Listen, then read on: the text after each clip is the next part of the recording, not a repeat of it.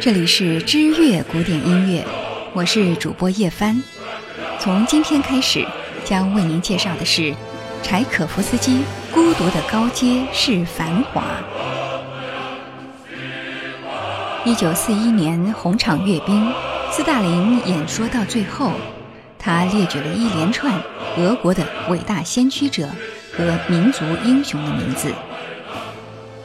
这一群丧尽天良、毫无人格、充满兽性的人，恬不知耻地号称要消灭伟大的俄罗斯民族，要消灭普列汉诺夫和列宁、别林斯基和车尔尼雪夫斯基、普希金和托尔斯泰、格林卡和柴可夫斯基、高尔基和契科夫、谢切诺夫和巴甫洛夫、列宾、苏利科夫、苏沃洛夫和图库佐夫的民族。德国侵略者想对苏联各族人民进行歼灭战，好吧，既然德国人想进行歼灭战，那么他们就一定会得到歼灭战。这是人类历史上最伟大的演说之一，其中柴可夫斯基的名字赫然入列。本篇我们将再次以长篇大论来谈一谈这位俄国音乐史上最伟大的作曲家。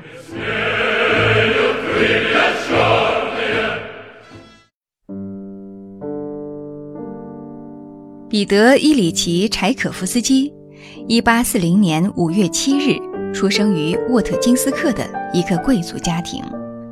父亲是一个官办矿场的采矿工程师，母亲是父亲的第二任妻子，是一位法医俄罗斯人。母亲是他的钢琴启蒙老师。柴可夫斯基五岁开始学习钢琴。一八五零年。父亲被任命为圣彼得堡国立大学校长。所谓近水楼台，柴可夫斯基有着非常优异的基础教育，并且在音乐系主任的指导下继续学钢琴。此时，柴可夫斯基结识了意大利大师路易吉·皮乔利，这使得柴可夫斯基的音乐兴趣从德奥转向了意大利。他开始关注研究罗西尼、贝利尼、多尼采蒂。父亲此时还支持儿子的音乐爱好，他资助柴可夫斯基师从来自纽伦堡的钢琴老师鲁道夫，这使得柴可夫斯基重拾对德国音乐的兴趣，并且一生都对莫扎特深爱如初。十四岁那年。柴可夫斯基的母亲死于霍乱，那一年他创作了一首圆舞曲来纪念母亲。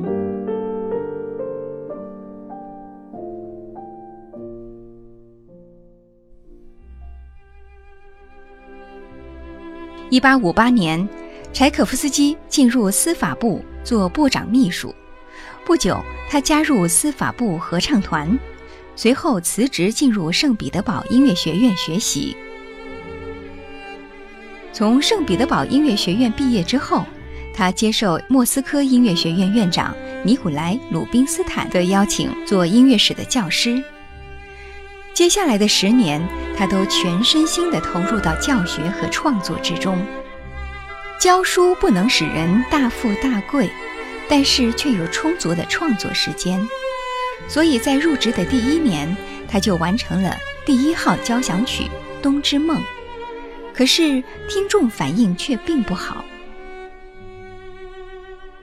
柴可夫斯基是一个常常在创作领域给自己施压过载的人。终于在1877年，他精神崩溃，离开了学校。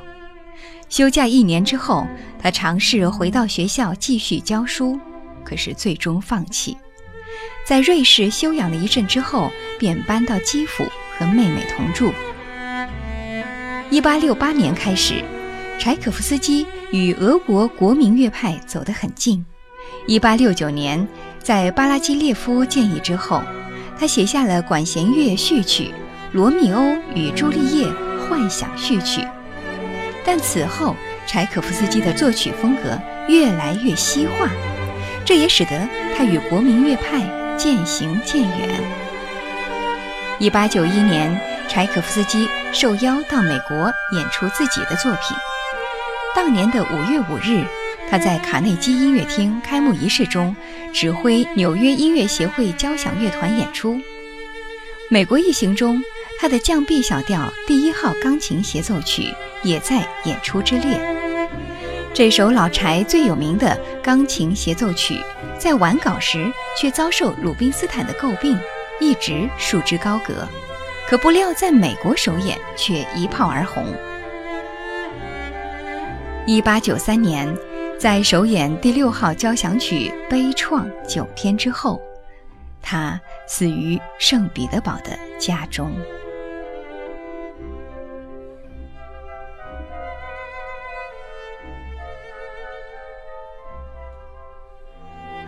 各位听友，这里是知乐古典音乐，我是主播叶帆，欢迎您继续关注柴可夫斯基的下一集。